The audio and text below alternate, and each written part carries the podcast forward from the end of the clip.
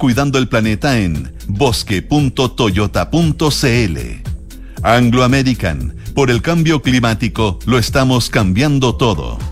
Inmobiliaria Hexacón. Y con Enel puedes elegir un mañana mejor. Duna. Sonidos de tu mundo. ¿Qué tal? ¿Cómo están? Muy buenas tardes, 2 con 6 minutos. Comienza Santiago Adicto en Radio Duna este día martes 17 de enero. Ayer subimos un post eh, contando la muy buena noticia que seguramente han escuchado en otros programas, pero me parece que es re importante.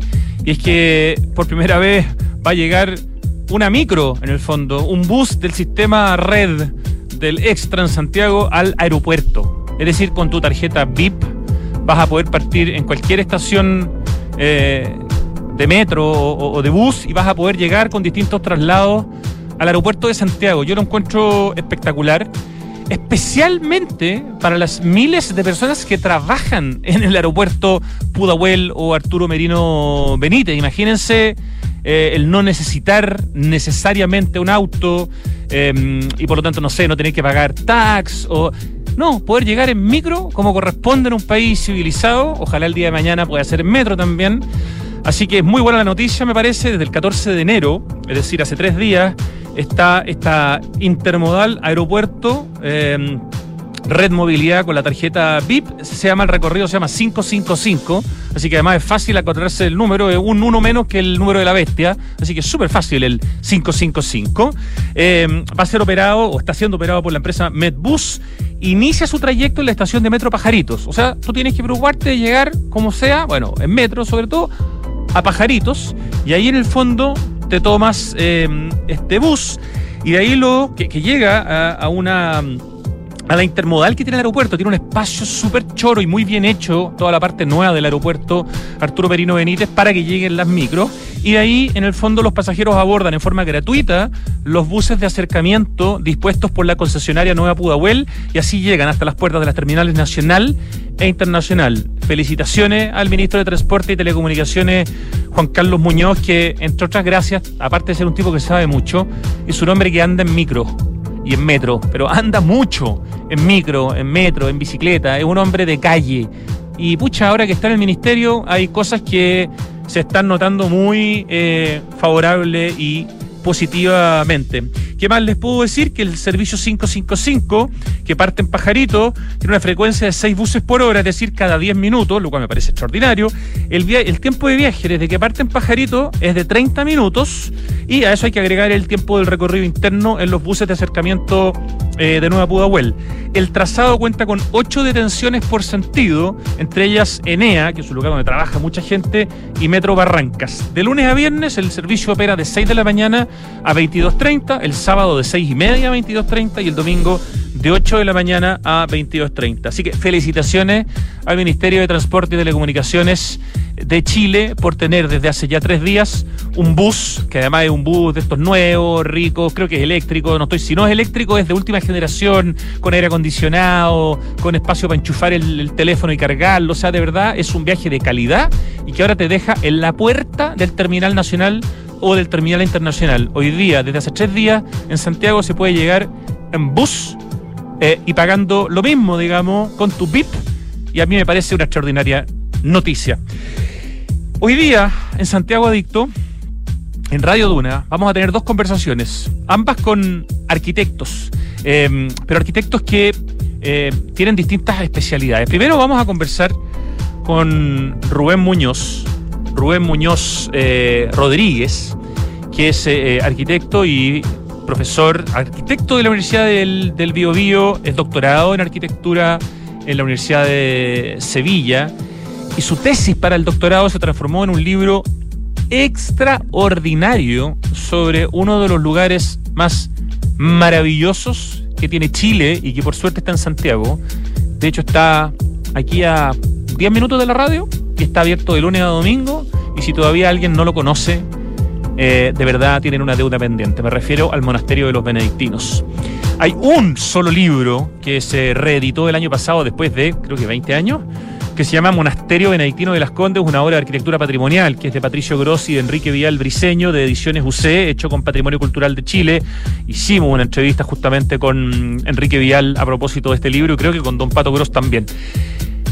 Pero este libro, este libro eh, recién publicado por Rubén Muñoz Rodríguez, que se llama Luz, Forma, Acto y Símbolo, la iglesia del monasterio benedictino de las Condes, se concentra en la capilla, que es una de las obras de arquitectura moderna más importantes de Chile, la primera en haber sido declarada monumento el año 1981, y la cantidad de información que hay acá, el trabajo de investigación, la cantidad de referencias al arte, a la arquitectura, al movimiento moderno, a distintos eh, artistas y arquitectos. Realmente con este libro se aprende y se disfruta de una manera extraordinaria.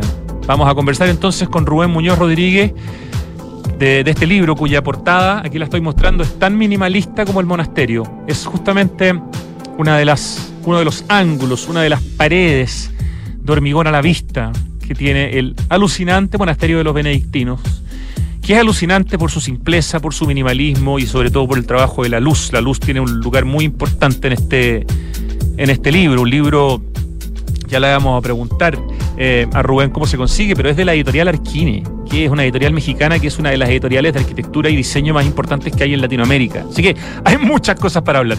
Y en la segunda parte vamos a hablar con otro arquitecto chorísimo, que es Rodrigo Tisi, y que está eh, hoy día, digamos, eh, liderando una exposición que no he visto, pero que he visto las imágenes y se ve interesantísima y además es uno de nuestros museos preferidos en el precolombino, una exposición eh, cuyo nombre es Chamanismo, Visiones fuera del tiempo, una exposición que introduce y pone en el presente las prácticas chamánicas de los pueblos que habitaron y habitan América. Son 140 piezas arqueológicas y etnográficas y documentos audiovisuales. Eh, nuestro invitado Rodrigo Tisi tiene, es el director creativo de este proyecto eh, con una gran museografía y tiene también un currículum potentísimo, Rodrigo. Hemos conversado varias veces con él en este programa.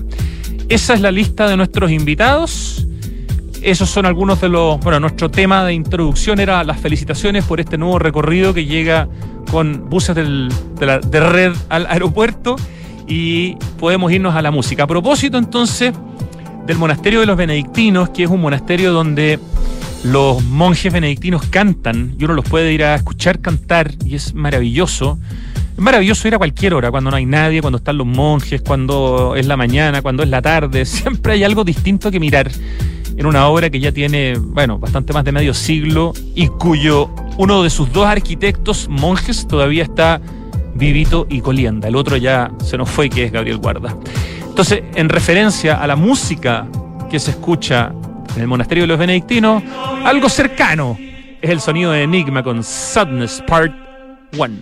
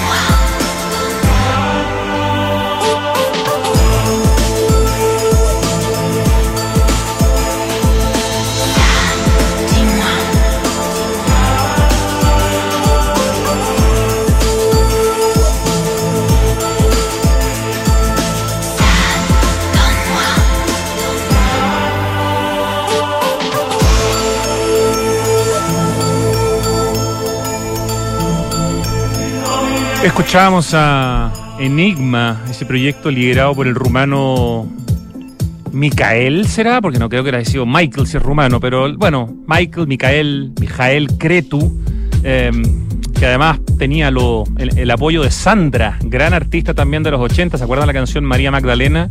Que participaba en algunas canciones de Enigma. ¿Y por qué escuchábamos esa canción? Bueno, porque su sonido eh, se parece un poco al sonido que uno podría escuchar eh, eventualmente ¿no? en un monasterio benedictino. No es lo mismo el canto gregoriano que lo que hacen los benedictinos, pero, pero hay una cosa de, espiritualidad, hay una cosa de grandiosidad em, y, parte de eso se siente eh, y se puede percibir en el maravilloso y único monasterio de los benedictinos.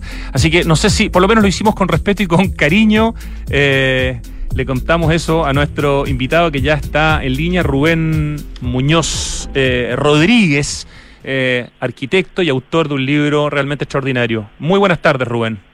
Mm, buenas tardes, un gusto conversar contigo. Igualmente, Rubén, eh, Rubén es, bueno, naciste en Barcelona, no sé hasta qué edad viviste en España.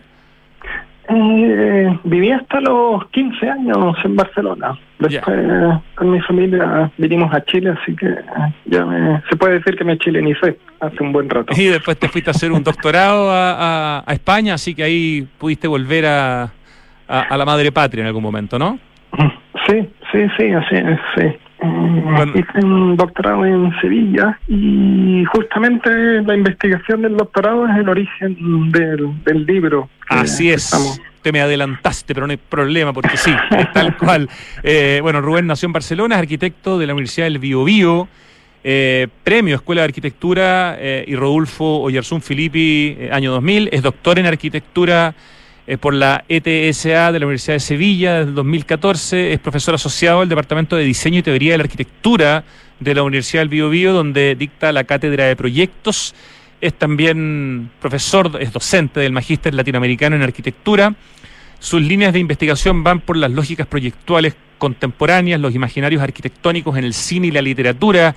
Ha publicado, de hecho, libros como Arquitectura de Palabra, Leticia y Melancolía, que lo tengo aquí en mis manos. Teníamos pendiente también una conversación por este libro eh, que me había llegado hace algún tiempo de Ediciones Universidad del Bio Bio. Y bueno, eh, ahora está publicado este libro impresionante que es Luz, Forma, Acto y Símbolo, la iglesia del monasterio benedictino de las Condes por editorial Arquine, una de las editoriales más importantes de Latinoamérica. ¿Desde cuándo existe físicamente este, este libro, Rubén? El libro. Eh, se publicó el año pasado, eh, eh, a mediados de año ya entró en imprenta, pero bueno, fue un proceso largo desde la impresión, el envío, y recién está aterrizando por Chile ahora, recién. ¿Se puede conseguir con cierta facilidad? ¿Hay algún lugar particular donde lo venden? ¿Cómo es la posibilidad? Porque ya hay gente que me está preguntando desde que conté que íbamos a conversar, ¿cómo se consigue tu libro? Sí, eh, justamente como se publicó con en México, los temas de envío han, sido un poco más lentos. Ahora mismo está disponible eh, a través de dostercios.cl, que es una editorial que lo está distribuyendo. Y, pronto estará en librería. Entiendo que estará en la librería del GAM, en la Contrapunto. También está va a estar en Concepción a través de la editorial Universidad del Bio, que coedita con Arquine. Eh, pero por ahora en dos tercios.cl en Chile se está distribuyendo. Ya, muy buen dato. Dos tercios además es una editorial que se especializa también en arquitectura del, del sur de Chile. Tienen, no sé, trabajos de Osvaldo Cáceres, eh, trabajos como Concepción 1930, que también es un libro súper interesante. Así que ya, bueno saberlo. Eh, entonces, dos tercios.cl es la manera más fácil y pronto deberíamos tener este libro em, en algunas librerías. Un libro, ¿cómo llegas a, o cómo llega Arquine? que es una editorial muy importante, insisto, a nivel, eh, yo diría, iberoamericano, no solo latinoamericano, siento que es mexicana, eh, a interesarse o cómo te aproximas tú a ellos o ellos a ti, cómo se da este vínculo con la editorial Arquine, Rubén Muñoz. Mira, eh, la verdad que cuando postulé al Fondo Nacional del Libro, busqué, fue tan simple como que envié a cinco editoriales el, como el proyecto de libro. Y para mi sorpresa, Arquine, eh, al día siguiente eh, ya estábamos conversando por Zoom y tienen, bueno, conocían el caso de los benedictinos y, hace rato que están muy interesados por la arquitectura chilena, eh, sobre todo por el caso, este caso que es emblemático eh, a nivel nacional, pero es obvio que, es a nivel internacional. Esto es una obra maestra de la arquitectura contemporánea. Y ellos en cuanto eh, les comenté de mi interés, bueno, eh, fueron ellos los que rápidamente se lanzaron adelante con el proyecto y le dieron más vuelo.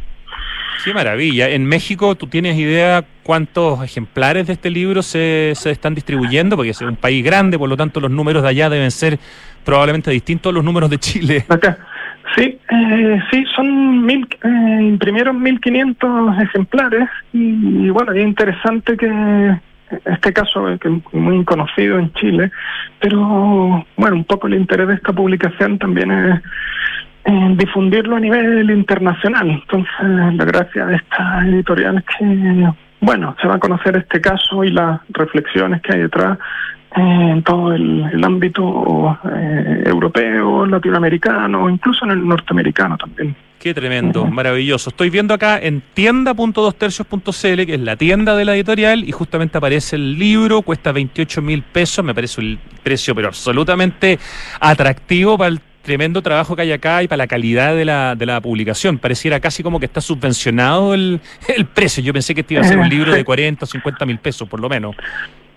Sí, en realidad es así, como, como está, se consiguieron fondos del fondo del libro y otros sitios, la verdad que no es un precio, no es el valor real, se puede decir, sino lo que nos interesa es que los que están mm, interesados lo puedan mm, adquirir, ya sean estudiantes, arquitectos o interesados en la arquitectura, en el arte. ¿Existe un libro entiendo que es el único, que se reeditó después de muchos años el año pasado, lo tengo acá, lo estoy mostrando, lo nombré también recién, que se llama Monasterio Benedictino de las Condes, una obra de arquitectura patrimonial de Patricio Gross e Enrique Vial, reeditado el año pasado por Ediciones UC, un libro que en el fondo era muy difícil de conseguir, pero finalmente se logró juntar la plata después de años para reeditarlo.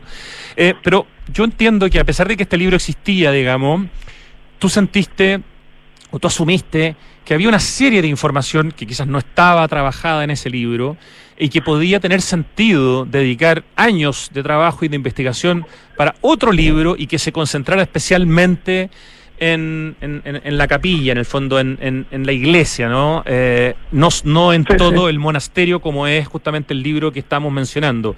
Eh, ¿cómo, ¿cómo, fue ese análisis de, podríamos, pasar horrible, ese análisis de mercado, cuando uno dice, a ver, ¿qué se ha escrito sobre esta joya, la primera obra de arquitectura moderna declarada como monumento en Chile el año 81. Eh, y, y, me imagino que te das cuenta que, que para la envergadura del proyecto y de la obra lo que hay escrito es ridículamente poco, ¿no?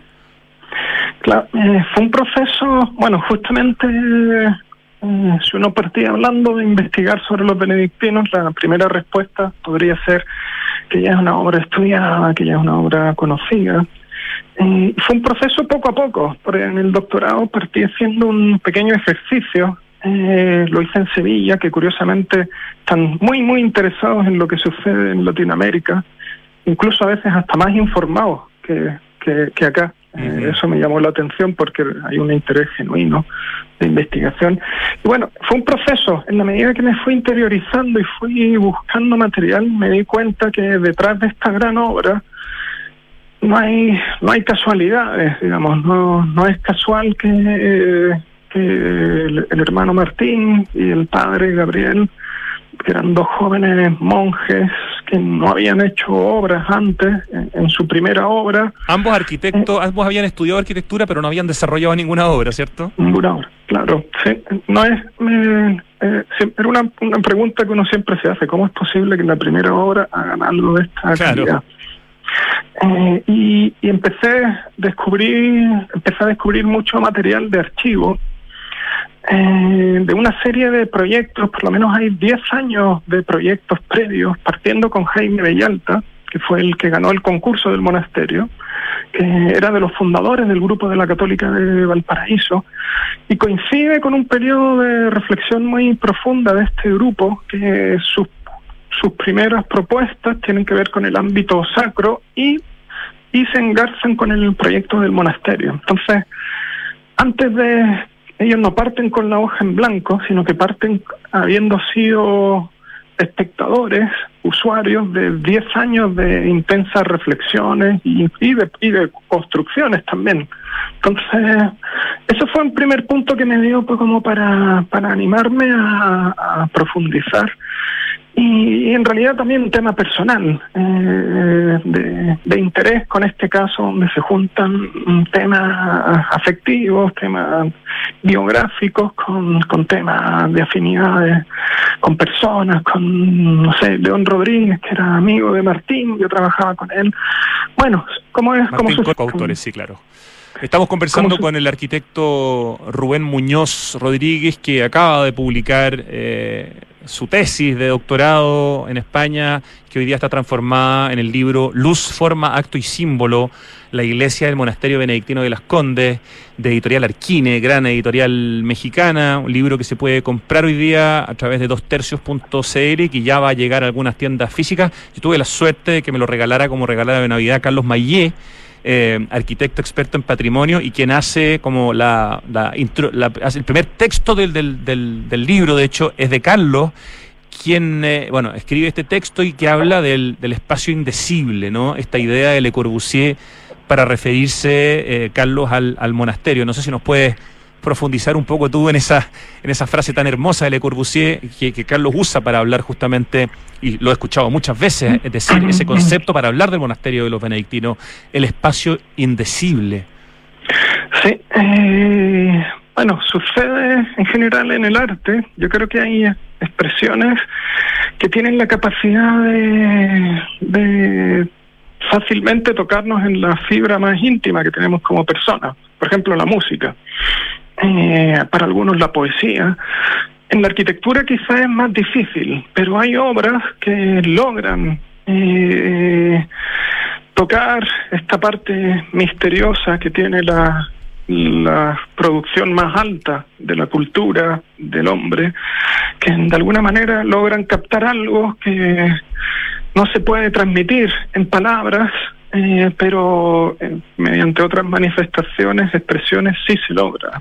Que tiene que ver con la belleza, tiene que ver con esta eh, se entra en un grado de, de, un cierto grado de indefinición que, sin duda es algo que está en esta obra que, que para los puede entrar un niño eh, puede entrar una persona mm, Mm, con mucha formación, con poca formación, de distintas culturas, pero algo le sucede. A todos nos va a pasar algo de una manera eh, eh, u otra, ¿no? Eh, y, y, ya vamos a ir a ese tema, pero la luz tiene mucho que decir. Veo que tu vínculo, Rubén, con las palabras es tan potente que además me acaba de soplar Pablo Altique eh, por WhatsApp y estoy mirándolo aquí en Art Daily. Eres el coautor de la biblioteca de la Universidad del Biobío junto a Rodrigo Villalobos. O sea, no solamente eh, eh, escribes de arquitectura, incluso construyes lugares donde se escribe y se lee. Qué, qué, lindo ese, como, ese complemento. Y qué bonito trabajo el de la biblioteca de la Universidad del Biobío, obra del año 2010, ¿cierto? Sí, bueno, aprovecho de saludar ahí a Pablo. no me cabe duda que te está escuchando, así que seguramente te devuelve los saludos.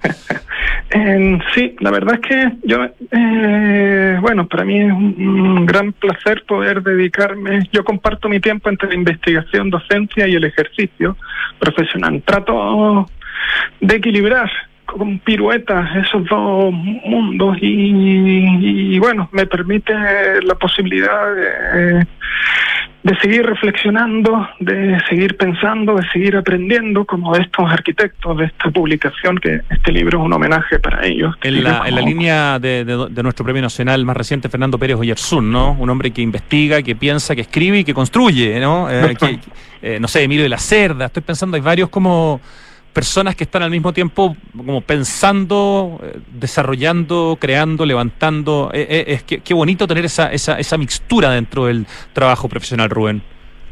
Sí, eh, para mí en realidad es un, eh, como un, lujo poder estar en ese punto medio, porque eh, el mundo profesional contemporáneo de la arquitectura es, duro, no es fácil, requiere una rapidez, requiere una solución. Eh, entonces, el, estar un poquito más retraído permite hacer las cosas eh, con un poco más de reflexión que. Eh, bueno, fue uno aspira a tener un poquito más de silencio y reflexión como la que tuvieron los autores de esta obra. Ah, a propósito, tú, de, de, en, la, en, la, primera hoja, digamos, en la dedica de los agradecimientos, dices al monasterio benedictino de las Condes por su silencio y hospitalidad. Creo que es primera vez en mi vida que veo a alguien agradecer por el silencio. ¿Qué significa eso, Rubén Muñoz? Eh, mira, eh, fui con, con, un amigo, fotógrafo, arquitecto de Concepción, eh, que yo creo que hacía muchos años que no entraba en un recinto religioso. Claro. Era más bien afín a los a la fiesta profana. ¿Ya? y fuimos a fotografiar, nos dieron la licencia para fotografiar los cuatro días de Semana Santa, primera vez que daban esa licencia. Wow. Eh, y después eh, este amigo quedó muy impresionado con, con la experiencia y cuando los monjes le pidieron a él que explicara su experiencia, él lo, lo redujo en una sola cosa. Fue en la belleza del silencio. Eh, y sin duda que es uno de los valores que probablemente es uno de los valores realmente necesarios para el hombre contemporáneo, para la cultura contemporánea, para la mujer contemporánea, para todos.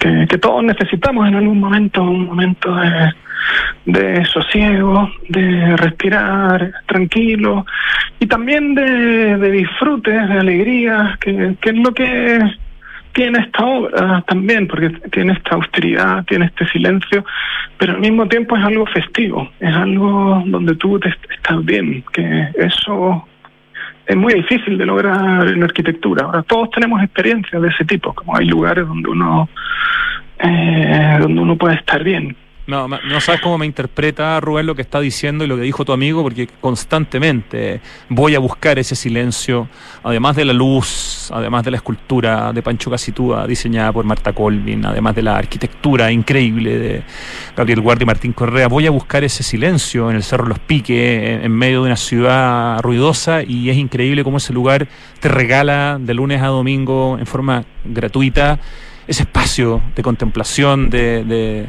uf, eh, me interpreta demasiado. Oye, y me escribe Carlos Mayé y me dice que Rubén cuente cómo tomó las mediciones de la luz en el monasterio. Estuvo alojándose mucho tiempo para estudiarlo para su doctorado. A ver, por favor, eh, Rubén. Sí, sí. Gracias, Carlos por, por soplarnos. ¿eh? Saludos a Carlos también. Bueno, fueron varios años de trabajo como como es una tesis doctoral, y en realidad fui muchas veces al monasterio, yo creo que por lo menos unas 10, 15 veces, y las mediciones fueron de distintas maneras. Fueron mediciones también con un fotómetro especializado donde yo iba captando los looks que iban en cada zona. Eh, eso fue una manera de medirlo.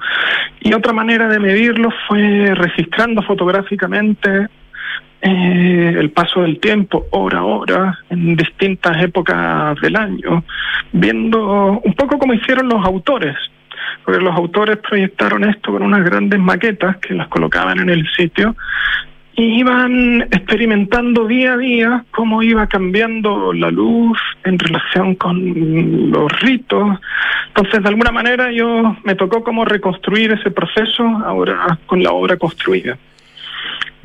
Después de toda esta investigación para esta tesis, eh, tu admiración y tu amor por esta obra creció, se expandió? ¿Cómo, ¿Cómo, es tu relación con el monasterio de los, con la capilla, con la iglesia del monasterio de los benedictinos después de haberle dedicado tanto tiempo? A veces uno puede quedar saturado, pero al mismo tiempo también puedes quedar sobre eh, impresionado. No sé, ¿cómo, cómo es tu vínculo?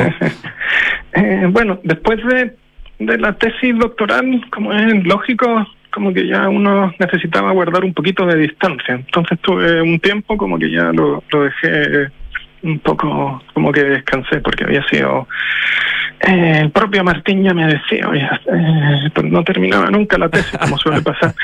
ah, Martín tiene un sentido del humor bien especial, así Fantástico, que con su ironía te lo tiene que haber dicho de una manera muy creativa. Sí, sí, es fantástico el hermano Martín. Eh, ah. Él me, bueno, me decía que hasta cuándo iba a seguir estudiando esto, hasta cuándo iba a seguir secando.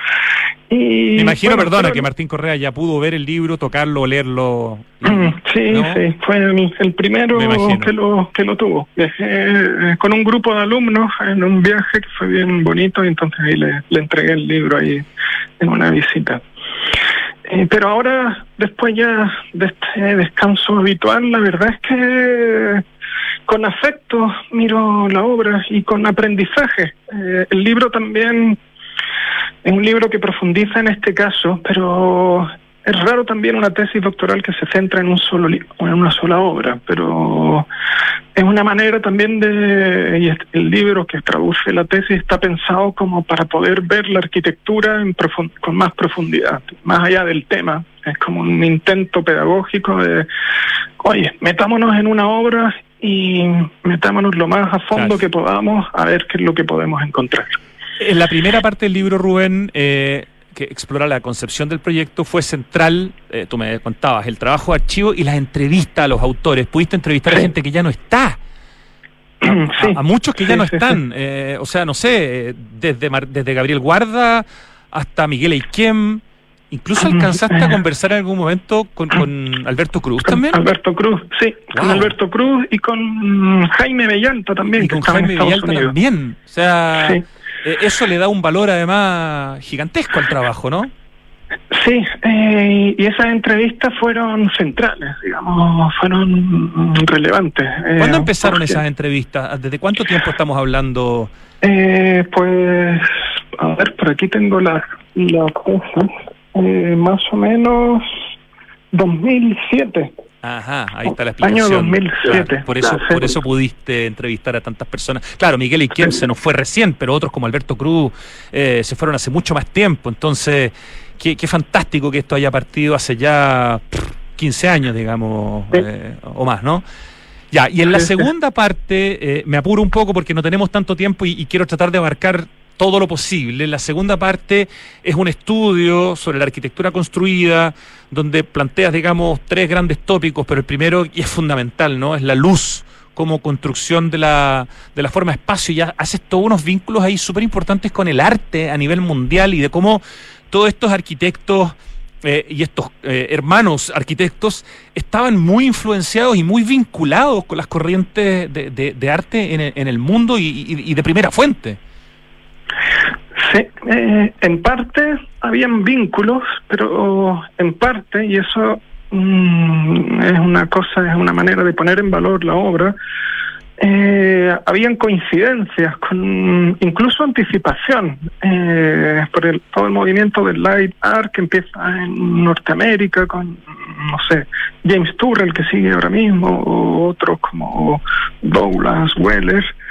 Eh, ellos empiezan a hacer obras con, trabajando el tema de la luz y el espacio, eh, pero esta la iglesia es anterior, o sea, ellos no conocían estos artistas. Sin embargo, aquí está construido cosas que ellos hacen después y con la dificultad esta que esto es arquitectura eh, entonces, y es luz natural. Eh, entonces hay una reflexión que hay intento desarrollar, que viene un poco de entre las reflexiones de todos los autores, más el contexto de época, que es cómo con la luz se puede construir la forma, cómo con la luz se puede construir el espacio. Eh, y en este caso es, en todas las obras está la luz, pero en muy pocas obras la luz es el elemento como central para construir el espacio. Son, es una manera, eh, es un énfasis muy diferente. Eh, entonces, y cómo aparece y desaparece la forma. Eh, bueno, y ahí hay hay muchas, no sé, desde relaciones con la obra de Rothko, por ejemplo, que se podría hacer, estos planos de luz difuminados, con, con la aparición y la desaparición de los límites del espacio, eh, con la luz, eh, o incluso con algunos trabajos más conceptuales de Sol Lewitt, que tiene toda esta serie cúbica donde aparecen y desaparecen.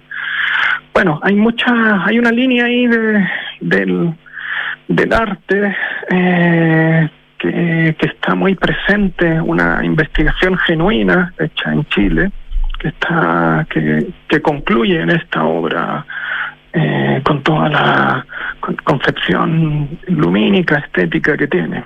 Esperemos que tu libro, Rubén, ayude también eh, indirectamente a que el patrimonio moderno sea más considerado. Tenemos apenas, y lo dice tu propio libro en uno de los textos eh, introductorios, tenemos apenas seis monumentos de arquitectura moderna en Chile, siendo el Monasterio de los Benedictinos el primero del año 81. A eso se suma el Templo Votivo Maipú, la Escuela de Derecho de la Chile, el Teatro de los Mineros de Lota, las escuelas concentradas de Talca y el campus central de la Universidad de Concepción.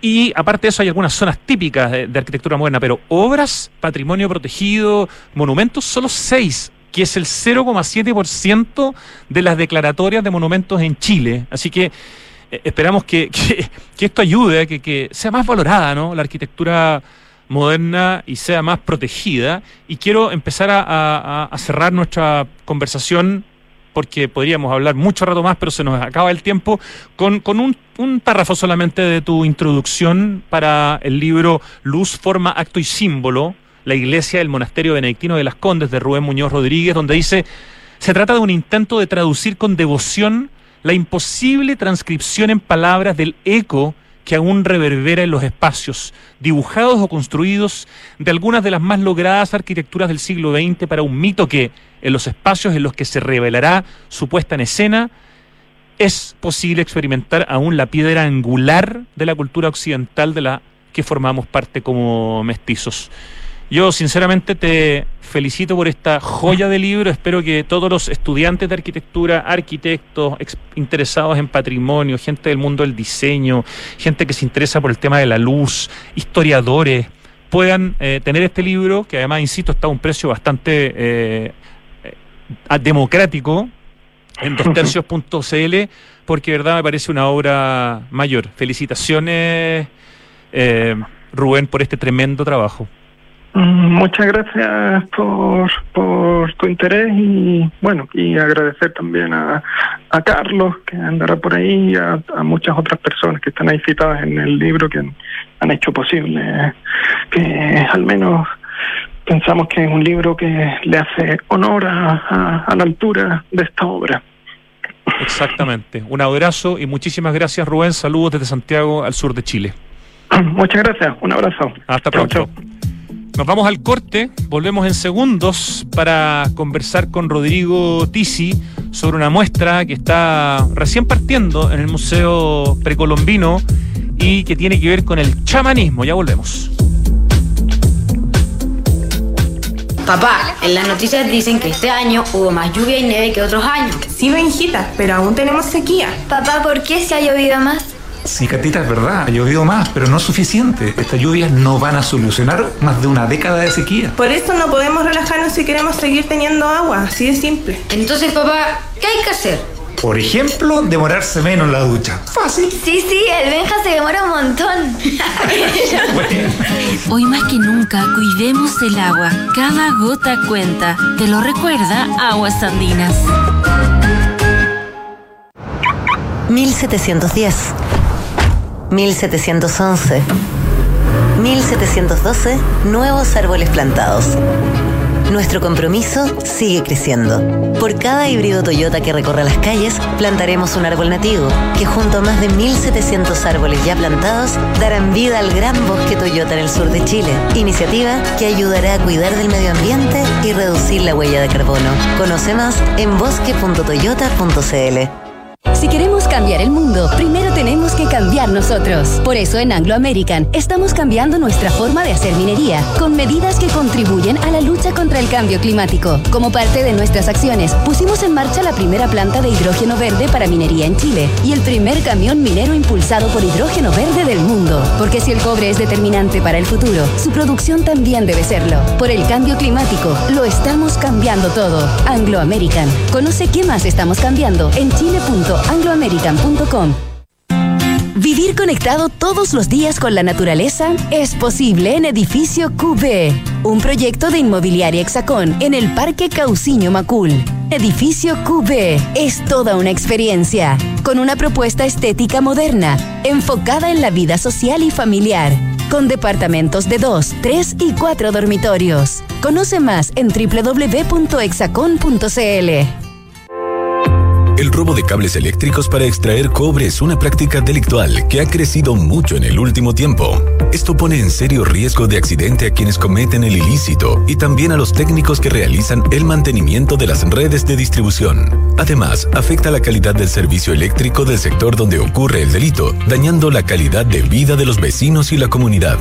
Ayúdanos a cuidarte. Denuncia este delito de manera anónima al 600 696 0000 en el Estamos de vuelta en Santiago Adicto, de la tarde con 49 minutos y estamos en línea con un amigo de este programa con el que hemos tenido la oportunidad de conversar varias veces porque siempre está haciendo cosas interesantes, ya sea, eh, bueno, desde el trabajo académico, ya sea en museografía, ya sea en, no sé, en bienales, ya sea, sea publicando libros. Rodrigo Tisi, muy buenas tardes. Hola Rodrigo, ¿qué tal? Muy bien Rodrigo, un gusto saludarte. Rodrigo, eh, PhD en estudios performativos, Performance Studies, en la Tisch School de, of, the Arts en Nueva York. Es arquitecto y magíster en arquitectura de la Universidad Católica de Chile y actualmente es profesor asociado y director del magíster en ciencias del diseño en el Design Lab de la Universidad Adolfo Ibáñez así como profesor visitante en, el, en la Roskilde University en Dinamarca. Eh, Rodrigo, me imagino que en este momento estás ahí en Peñalolén, en la Universidad Adolfo Ibáñez. Exactamente, estamos acá arriba en Peñalolén mirándose hacia Santiago. Recién hablábamos con un arquitecto de Concepción, Rubén Muñoz, sobre una obra mayor de la arquitectura moderna que es el Monasterio de los Benedictinos. Y tú estás en una obra eh, de arquitectura bien importante, de un Premio Nacional de Arquitectura, que es Pepe Cruz Ovalle. Eh, y yo diría que también, me atrevería a decir muy humildemente, que es una obra muy importante de la arquitectura contemporánea chilena. ¿Cómo es para un arquitecto eh, trabajar todos los días en un lugar con esa cantidad de arquitectura y de paisaje integrado ahí en la precordillera? Exactamente. Eh, bueno, y no solamente el edificio que está acá en Peñarolén, también el que está en Viña, ¿no es cierto? Exacto, que es otra joyita. Eh, eh, es un privilegio, en verdad, es un, es un espacio extraordinario, ¿no es cierto?, en el faldeo de los cerros, con el paisaje integrado, como tú dices, con vistas y perspectivas de la ciudad, pero también del enclave eh, vegetal y natural que hay acá. Entonces, venir acá a trabajar, escuchar los pajaritos, ver la ciudad, eh, es bien interesante porque también uno se puede concentrar, es distinto al entorno y al enclave urbano, ¿no es cierto? Hay un poco de retiro en este, en este lugar. Hay un poco de retiro, exactamente, tienes toda la razón, la gracia de estar en medio de la naturaleza. Eh, Rodrigo Tisi es el director creativo de la museografía de la nueva muestra que tiene el Museo Precolombino. Has hecho varias cosas antes tú en el Museo Precolombino, uno de los museos más importantes de Chile y que además fue eh, rediseñado de manera interior y ampliado por el arquitecto Miriam Radich hace algunos años. El museo estuvo casi dos años cerrado. Y la buena nueva, Rodrigo, antes de hablar de la exposición, me comentaban que desde este jueves, es decir, desde pasado mañana, se abre por primera vez el segundo piso que lleva años cerrado, dos días a la semana, los jueves y sábados. Es una gran novedad porque por razones económicas el segundo piso está, podríamos decir, clausurado, ¿no? Exacto, y gracias, ¿no es cierto?, a esta campaña que se hizo hasta presente, en el cual mucha gente apoyó el museo y gracias a esos esfuerzos, ¿no es cierto?, un esfuerzo tras otro esfuerzo, ahora el museo ya empieza a estar en condiciones de poder abrir sus puertas. Y estamos expectantes todos para volver a tener, ¿no es cierto?, el flujo de público tanto nacional e internacional, desde, como tú decías, desde el jueves 19 de, de enero. Qué buena, qué buena noticia. Entonces la gente que vaya se va a encontrar primero dos días a la semana con un segundo piso que hasta ahora estaba cerrado y con una nueva muestra eh, en la que tú participas activamente que se llama chamanismo, visiones fuera del tiempo. ¿De qué se trata esta muestra que incluye hasta por ahí unos cactus que llegaron, que tienen unas flores preciosas que están justamente ahora que se pueden ver? Explícanos un poquito, Rodrigo Tisi, de qué se trata esta muestra. Sí, mira, este es un trabajo que se desarrolló en el museo por muchísimo tiempo. Este es un vínculo que eh, eh, tiene el museo con Constantino Torres, un curador, ¿no es cierto?, experto en estos temas de larga data eh, y que, ¿no es cierto?, se trajo en este momento después de un proceso de desarrollo, de investigación para eh, realizar la, eh, la, exposición. Nosotros empezamos a trabajar en el diseño de esta exposición antes de la pandemia y por obvias razones, ¿no es cierto?, se vio todo suspendido, el proceso tuvo variaciones, etcétera, pero, pero podría decir que con ello y con todo el equipo museo estuvimos trabajando unos tres años en esto. Eh, y efectivamente, el giro que le damos a esta exposición del chamanismo en esta ocasión tiene que ver con el énfasis en el mundo botánico, ¿no es cierto? Y cómo las plantas y la naturaleza ofrecen estas entradas a experiencias distintas, experiencias alternas de la realidad, ¿no es cierto? Entonces, esos San Pedro que han aparecido ahí en las fotografías y que ciertamente florecieron justo en la ah. inauguración, sí, fue una bonita coincidencia, son partes de la llegada al, a, la exposición, a la muestra. Son San Pedro, perdona, los que mal llamamos en Chile peyotes, ¿no? Son, son San Pedro, no peyotes, y tienen esa maravillosa flor que es la que de hecho podemos mostrar en el streaming, si es que ya no la mostramos porque no siempre miro la pantalla, pero es una preciosa flor. Exacto, San Pedro, tal cual como tú lo señalas, y esa flor es una flor que aparece y dura un día. Eso es lo fantástico. Entonces, en este periodo, desde la inauguración hasta entonces, estos 21 cactus que están ahí en el acceso han ido dando su flor. La primera flor se dio justo el día antes de la inauguración, así que teníamos una flor para la inauguración. Qué maravilla. Ahí estamos viendo la imagen del streaming de la flor hermosa y de fondo, menos nítido, se ve una de las dos esculturas de Samuel Román, que están además en el Museo Precolombino, que son otras de las joyas eh, patrimoniales que tiene ese museo, partiendo por el edificio, la colección que donó Sergio Larraín García Moreno y después colecciones que han ido donando otras familias como los Yaconi Santa Cruz eh, y las dos esculturas de Samuel Román que son, yo creo, parte, no sé si te pasa que cuando vas al Precolombino eh, y ves esas esculturas te vuelves a maravillar cada vez que las ves o ya te acostumbraste, Rodrigo. No, por supuesto que siempre maravilla porque uno le encuentra un ángulo, un punto de vista distinto eh, y es un agrado efectivamente estar en una en, un edificio con todo ese diría yo patrimonio, escultura, ¿no es cierto? Y de alguna manera experiencia artística imbuido, o sea, pensemos que el arte precolombino tiene data de miles de años, ¿no? Así es. En este caso, en esta muestra de la que estamos hablando, chamanismo, visiones fuera de tiempo, son 140 piezas arqueológicas y etnográficas, así como documentos audiovisuales que son representativos del chamanismo en Europa y Norteamérica hasta Tierra del Fuego. ¿En qué parte del museo en particular está, eh, digamos, desarrollada esta muestra, Rodrigo Tisi? Está exhibiéndose en toda el ala de las exposiciones temporales, entonces se accede a la muestra a través del patio sur, ese patio que está contiguo, ¿no es cierto?, a la cafetería en el acceso, y desde ese patio se pasa a la sala Furman, luego el túnel y sala Andes, con una última sala que es la sala Felipe. O sea, son cuatro espacios que es básicamente toda, todo ese primer piso en torno al patio sur del museo. Prácticamente todo el espacio expositivo del primer piso, porque en el subsuelo está Chile antes de Chile, que eso se ha mantenido tal cual, que es una maravilla, y en el segundo piso, ahora los jueves y los sábados, decíamos, ¿cierto?, a de este jueves, se puede volver a ver esa muestra permanente también, que eh, es la que no se podía ver hace algunos años, ¿no? Exacto, tal cual. Ya, y en súper fácil, eh, ¿por qué es interesante eh, o importante o entretenido o, deslumbrante ir a ver chamanismo, visiones fuera del, tiempo? ¿Qué le va a aportar a una persona, a un joven, a, una persona mayor, conocer esta muestra? ¿Qué, qué, te puede como incorporar como conocimiento? ¿Qué, ¿Qué, experiencia estética también puedes tener con esta, con esta muestra, eh, Rodrigo?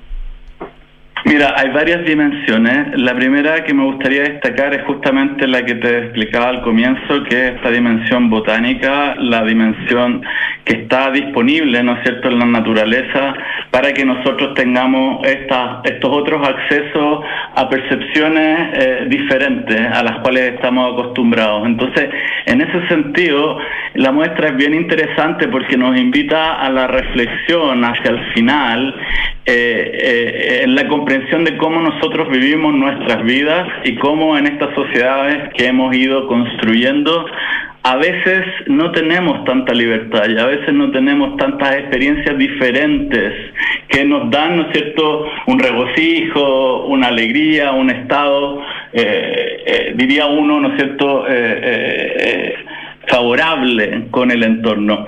Eh, esta muestra explora entonces la relación que tiene el chamanismo hoy día en este mundo eh, contemporáneo. Y ahí también se hace un guiño hacia el final con artistas contemporáneos, artistas que de alguna manera utilizan el recurso del arte como eh, una posibilidad o una invitación a la sanación.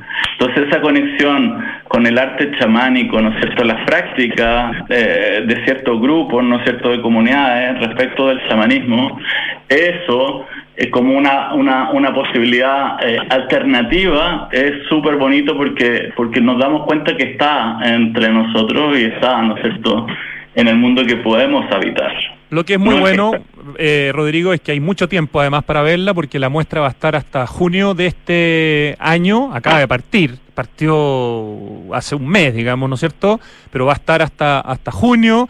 Están con horario, yo no sé si extendido, desde cuándo, pero de 10 a 18 horas, hasta, hasta las 17.15 se puede entrar, pero hasta las 18 se puede estar adentro. Está muy bueno ese horario de martes a domingo y la entrada para los chilenos y los residentes de mil pesos. O sea, no hay excusa para no ir al Museo Precolombino por horario, por precio y por el tiempo que hay para ver esta muestra ahí en bandera 361. Rodrigo Tisi, felicitaciones nuevamente por otra gran muestra en la que estás participando y muchas gracias por conversar con nosotros. Muchas gracias Rodrigo por el interés siempre de presentar estos trabajos y todos invitados al museo. Aprovechen también de visitar Santiago, el centro de la ciudad, ¿no es cierto? Hay bastantes cosas en este momento sucediendo, la Bienal de Arquitectura, el Centro Cultural La Moneda, el Teatro Mil, el, Teatro Mil, el Precolombino. Se puede armar un circuito bien interesante para recorrer el centro de la ciudad, tanto en familia, con amistad, durante el fin de semana, etcétera. Me encanta esa recomendación, Rodrigo Tisi. Un gran abrazo aquí desde Santiago Adicto. También para ti, Rodrigo. Un saludo a todos. Chao, chao. Nos vamos al acertijo musical, Ricardo. ¿Qué nos tienes preparado hoy día? Ya, esta la hemos tocado como canción en este programa.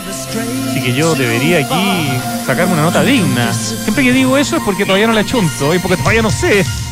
Pero llegará a mi cabeza, ¿no? Esperemos. Oye, eh, me encanta contar esto. En Entel tienen una, un gobierno de diversidad y de inclusión donde los focos son balance de género, orientación sexual, discapacidad, creencias y nacionalidad. Y con un llamado que es muy potente. En Entel somos todos bienvenidos.